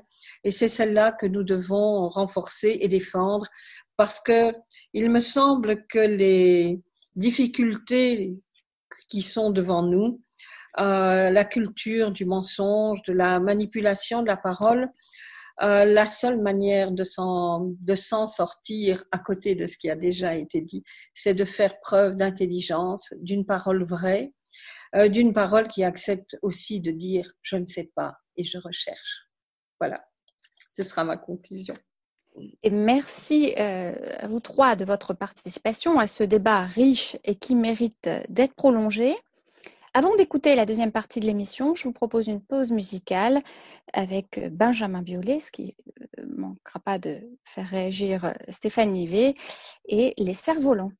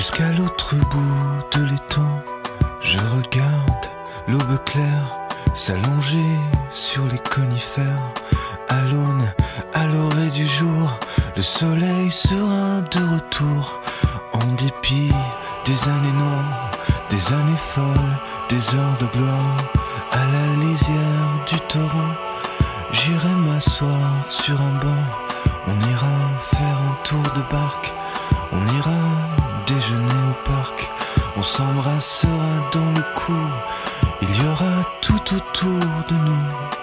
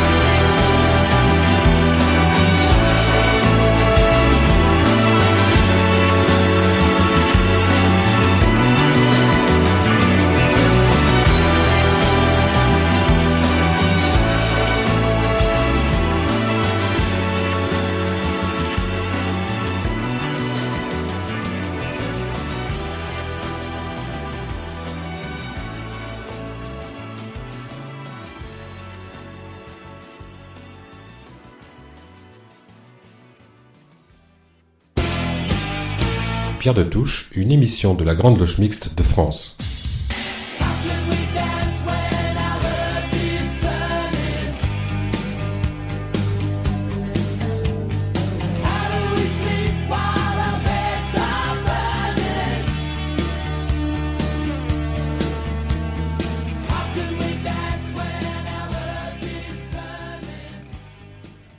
Radio Delta et vous écoutez Pierre de Touche, l'émission hebdomadaire de la Grande Loge Mixte de France. Dans la prochaine demi-heure, nous écouterons Pierre Yana qui nous parlera des pirates juifs des Caraïbes et Michel Baron qui évoquera le visage de l'autre. Mais place maintenant à la chronique Lecture et idées d'Alain Vordonis qui nous parle ce matin de l'ouvrage de David Jazz, Slow Democracy. Cet ouvrage paru fin 2019 aux éditions Alary traite de la nécessité de reprendre le contrôle d'une mondialisation débridée. Chronique numéro 3, Lecture et idées, Slow Démocratie de David Jazz. Chacun ayant désormais pleinement conscience des ravages de la mondialisation, thème déjà abordé dans une précédente chronique, le récent ouvrage de David Jazz consacré à la slow démocratie nous apporte à la fois une analyse saisissante de l'état de nos nations démocratiques face à ce phénomène sans limite et la lumière de l'espoir à la condition de nous décider à agir, et vite. L'auteur nous décrit d'abord les diverses étapes qui nous ont fait passer de la mondialisation heureuse, vantée depuis 40 ans, à la défiance actuelle, avec son lot de fractures sociales, économiques et territoriales, amenant nombre de pays à se replier sur eux-mêmes en cédant pour certains d'entre eux aux tentations nationales populistes qui contribuent à ruiner, estime-t-il, le fonctionnement démocratique de ces mêmes nations. Un nouveau monde est apparu depuis 2016, celui de la crainte du déclassement de masse importante de la population, en particulier dans les grands pays industrialisés. Le Brexit et l'élection de Donald Trump soulignent l'ampleur de ce repli, tandis que s'exerce la redoutable concurrence des pays émergents grands et moins grands, qui créent par ailleurs de dangereuses formes de dépendance, ainsi que nous le constatons au grand jour dans la crise sanitaire actuelle. La période des Trente Glorieuses de 1945 à 1975 n'aura-t-elle été, s'interroge-t-il, qu'une parenthèse dans une époque où le capitalisme était solidement ancré dans la démocratie, dans une forme d'État-providence profitable à tous. Aujourd'hui, le divorce du capitalisme et de la démocratie semble, selon lui, déjà bien consommé sur fond de crise environnementale. Pour éclairer son analyse, il estime que cette évolution s'est jouée en trois temps. À partir de 1979, un nouvel ordre réglementaire et institutionnel se constitue à bas bruit, faisant basculer les vieilles nations industrielles dans la modernité libérale. C'est l'époque où les grandes multinationales partent à l'assaut du monde grâce à la levée des obstacles tarifaires et réglementaires, tandis qu'une série d'institutions en Europe et dans le monde pilotent des décisions sans avoir à en rendre compte aux citoyens eux-mêmes. Les démocraties se trouvent ainsi dépossédées de leur levier d'action et un déficit démocratique s'installe durablement. À partir de 1989, date à laquelle l'ex-bloc de l'Est entre dans le monde capitaliste, l'on aborde une phase de mondialisation technologique que l'auteur illustre à travers trois révolutions majeures la généralisation du conteneur maritime, le développement d'Internet et l'essor de la finance de marché. Si les inégalités tendent, du fait du regain d'activité à l'échelle mondiale, à se réduire, cela s'effectue néanmoins au détriment de la classe moyenne, littéralement laminée. Apparaissent dès lors une nouvelle catégorie de travailleurs très qualifiés, les nomades, de mieux en mieux payés et en concurrence directe avec les locaux, les sédentaires, cantonnés à fournir des biens et des services ou à vivre exclusivement de solidarité publique. Le modèle social se trouve ici directement en danger. Enfin, depuis la grave crise financière de 2008, la solidarité territoriale s'érode, oubliant les mécanismes invisibles de circulation des richesses de la période antérieure, où la solidarité entre les territoires jouait à plein. La crise des dettes souveraines met, nous explique-t-il, brutalement fin à ce système vertueux, l'écart se creusant entre les métropoles prospères qui ignorent la crise et les territoires d'où s'expriment les gilets jaunes. Une nation démocratique se trouve de ce fait fragilisée par toute une série d'égoïsmes et de régionalismes et vidée progressivement de leur substance démocratique et de leur force de cohésion sociale. Au mécontentement croissant des citoyens face à la représentation démocratique jugée insuffisante, s'ajoute la menace de sécession des élites, voire la sécession régionale des régions elles-mêmes. Faut-il jusqu'à imaginer, nous précise-t-il, que les riches se replieront un jour sur des îles artificielles loin d'une agitation démocratique qu'ils jugent néfaste à leurs propres intérêts? Complétant ce tableau, David Jazz ne manque pas aussi de nous décrire les périls de la démagogie auxquels cèdent les classes moyennes dans de nombreux pays, européens notamment, qui exaltent la nation non comme une forme politique abritant la démocratie, la liberté individuelle et la cohésion sociale et territoriale, mais comme l'expression d'un peuple ethniquement homogène, déclarant la guerre à ceux qui ne leur ressemblent pas, tels les immigrés ou les minorités de tous ordres, il y a là un risque grave de recul de la démocratie et des libertés en général. Face à tout cela, quelle volonté devons-nous opposer, s'interroge-t-il, afin d'espérer rééquilibrer capitalisme et démocratie en remettant l'économie en phase avec la justice sociale et environnementale. Bref, comment réhabiliter la nation quand celle-ci fait l'objet d'autant de détestation Pour lui, la nation doit tout simplement être réinventée et redéfinie selon un pacte national qu'il qualifie de New Deal territorial, rien de moins que cela, tendant à l'instauration d'une slow démocratie, comme il existe par ailleurs un slow food. Cela passe par une pratique sobre et apaisée de la conversation civique et de la décision publique, estime-t-il, tendant à réconcilier les forces déchaînées du capitalisme avec la promesse démocratique et la sobriété écologique. Sérieusement ébranlées, nos nations démocratiques, parfois considérées comme dépassées, sont pourtant résolument modernes, capables de réagir avec souplesse et générosité aux soubresauts du moment, comme on l'observe actuellement à travers l'enjeu sanitaire. Alors espérons et surtout agissons. Gloire au travail. Slow démocratie, comment maîtriser la mondialisation et reprendre notre destin en main par David Jazz aux éditions Alary et également en e-book sur les sites dédiés. L'heure est venue de retrouver Christiane Vienne et sa chronique internationale, une chronique qu'elle consacre ce matin à la magie du nombre 9, récemment implorée par le Premier ministre indien. Bonjour à toutes et à tous, Christiane Vienne pour la chronique internationale. Je vous propose aujourd'hui un détour par l'Inde. La journaliste du Monde Sophie Landrin l'évoquait dans un article du 14 avril. L'Inde invoque la magie pour sortir des ténèbres du coronavirus. Si le chiffre 9 pouvait sortir l'Inde des ténèbres du coronavirus, eh bien, le Premier ministre Narendra Modi, à défaut d'en être convaincu, a quand même, l'a quand même imposé euh, à son peuple, puisque au neuvième jour du confinement, il a adressé à 9 heures du matin un message de 9 minutes pour exhorter ses compatriotes à éteindre le 5 avril à 9 heures du soir toutes les lumières et à allumer bougies ou torches pendant neuf minutes. Eh bien, devinez le résultat, ça n'a pas fonctionné. Vous allez être étonné, mais ce qui a fonctionné, ce n'est pas le sort, c'est l'obligation pour les Indiens de pratiquer le rite auquel le Premier ministre les a contraints. De le pratiquer sous menace d'être dénoncé, sous menace aussi de se voir euh, ostracisé par sa communauté, parce que les Indiens ont suivi scrupuleusement ces consignes. Non pas parce qu'ils seraient plus superstitieux que les autres, mais parce que la magie du neuf est surtout celle du pouvoir qu'exerce le Premier ministre maudit sur son peuple. Les dénonciations ont été nombreuses, le peuple y a d'ailleurs été largement invité, et le lendemain, un document a été transmis par les écoles au ministre de l'Éducation, comprenant un questionnaire auquel les écoliers ont dû répondre. Leurs parents ont-ils, oui ou non, pratiqué le rite magique du neuf? L'on peut être totalement euh, choqué, et l'on doit être totalement choqué de ces pratiques, mais reconnaissons que la magie, euh, la religion, les rites font partie aussi aujourd'hui de tout ce qui remonte de notre histoire traditionnelle ancienne.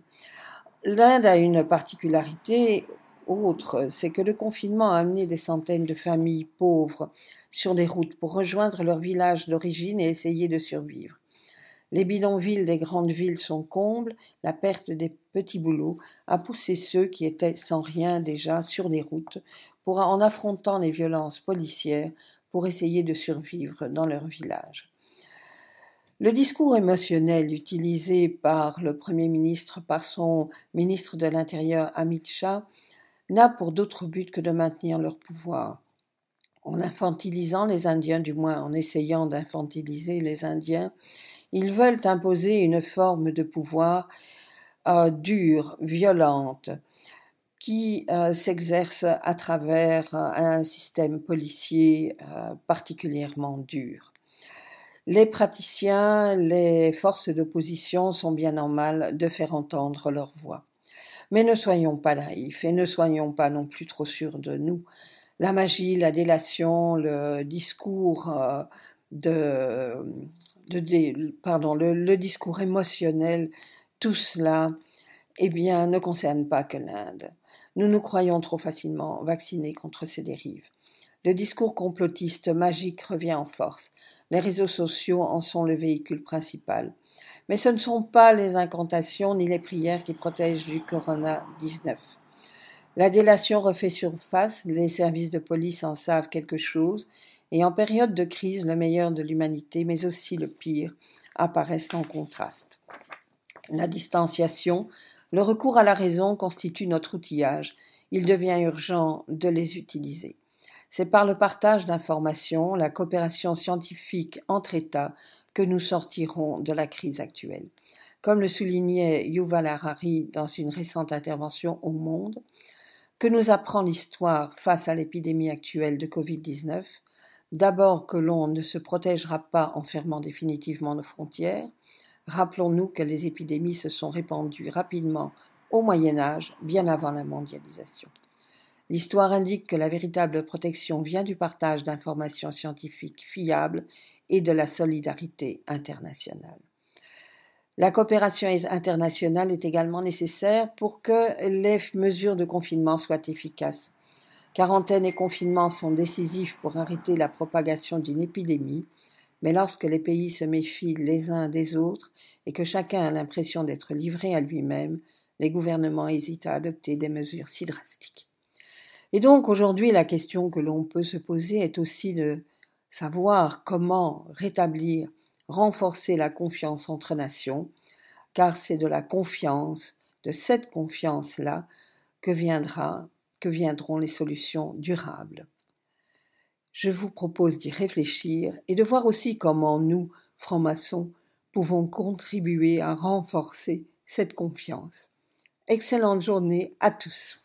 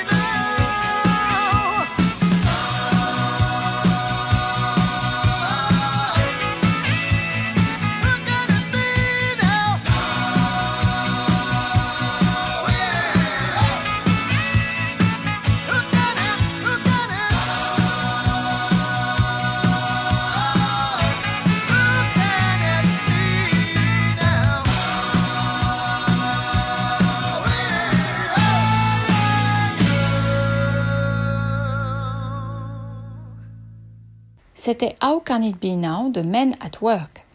Pierre Yana a choisi de nous parler cette semaine d'un livre d'Edward Chrysler intitulé Les pirates juifs des Caraïbes, livre qui retrace la fabuleuse histoire de ces juifs expulsés d'Espagne et du Portugal et qui au XVIe siècle parvinrent à s'embarquer avec les grands explorateurs pour gagner clandestinement le Nouveau Monde et y devenir pirates.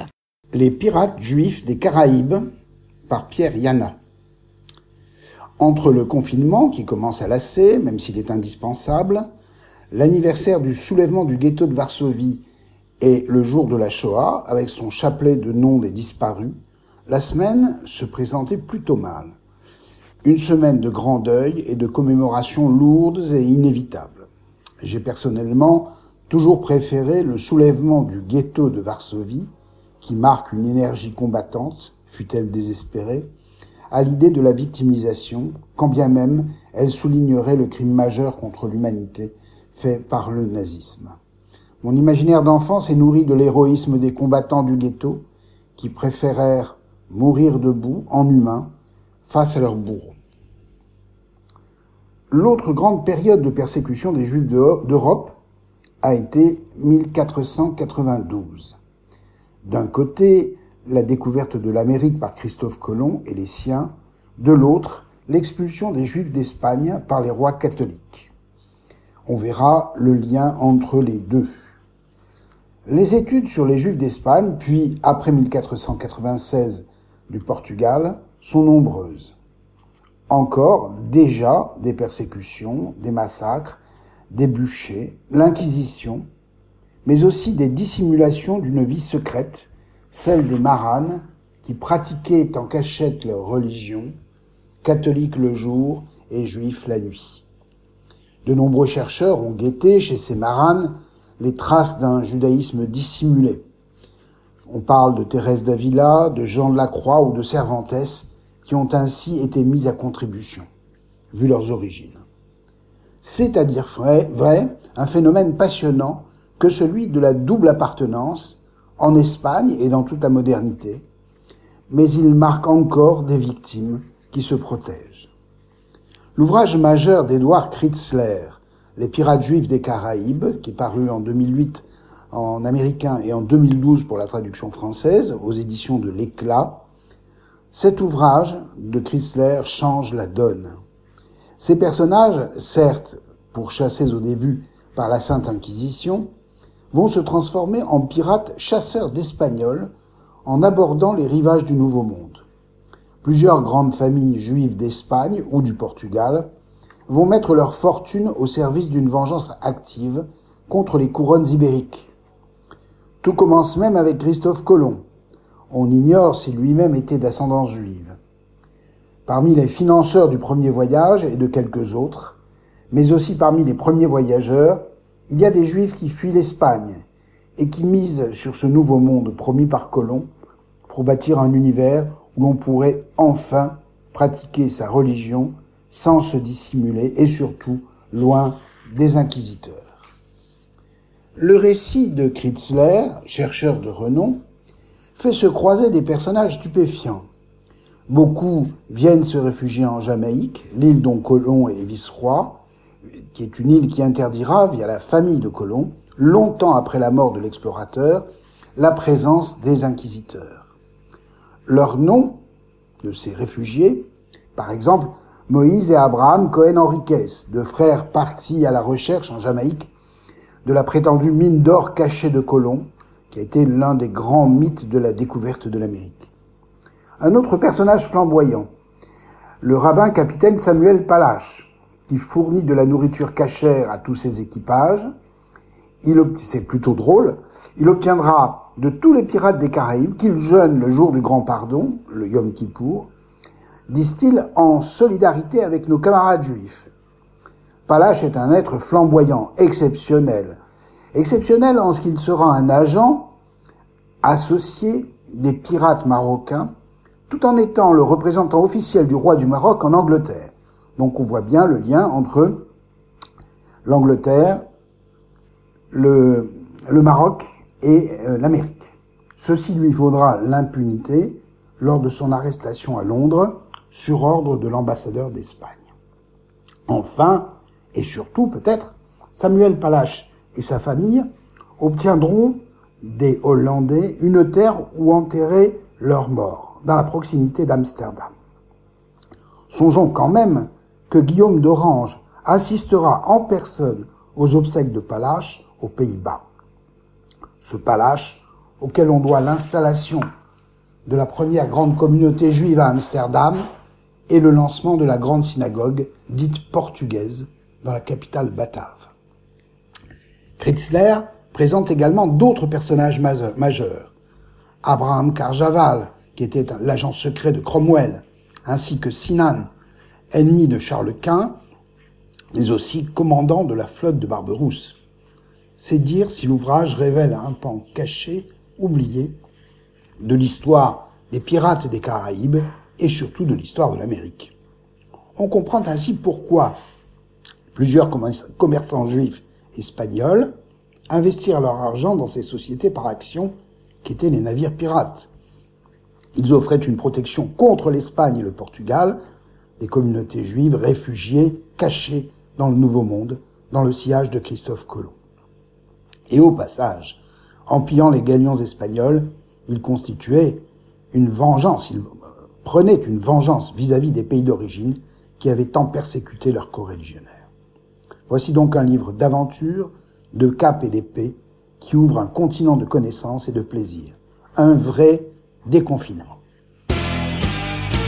De Touche, une émission de la Grande Loge Mixte de France.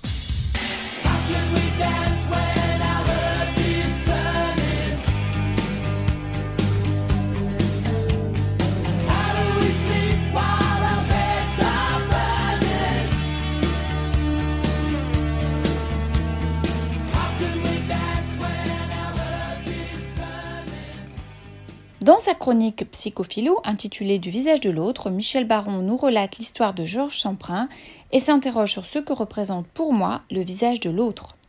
Et si nous parlions du visage de l'autre, l'écrivain franco-espagnol Jorge Semprún nous raconte une très pathétique histoire dans l'un de ses ouvrages. Jeune résistant, arrêté, il est jeté dans un camp de concentration dans ce lieu terrifiant pour déshumaniser les captifs, les réduire à un matricule. Il leur était interdit de regarder les gardiens sous peine d'être abattus immédiatement. D'abord par défi, Semprún va tenter de regarder à la dérobée le visage de ses bourreaux. Il va y découvrir une haine incommensurable sans une once de pitié. Il va comprendre alors que c'est ce qui va le sauver de l'anéantissement psychologique qui était le but. Si on me regarde, même avec haine, c'est que j'existe encore. C'est l'échec de ce que les Grecs appelaient l'aphanisis, la sensation d'être gommé, de n'être plus ni vivant, ni dans le souvenir de quiconque ce que visait la machine concentrationnaire. L'histoire de Jorge Semprún est là pour nous amener à la question qu'est-ce que représente pour moi le visage de l'autre? Cette réflexion fait suite au très beau constat d'Emmanuel Lévinas quand il écrit On peut dévisager l'autre ou l'envisager.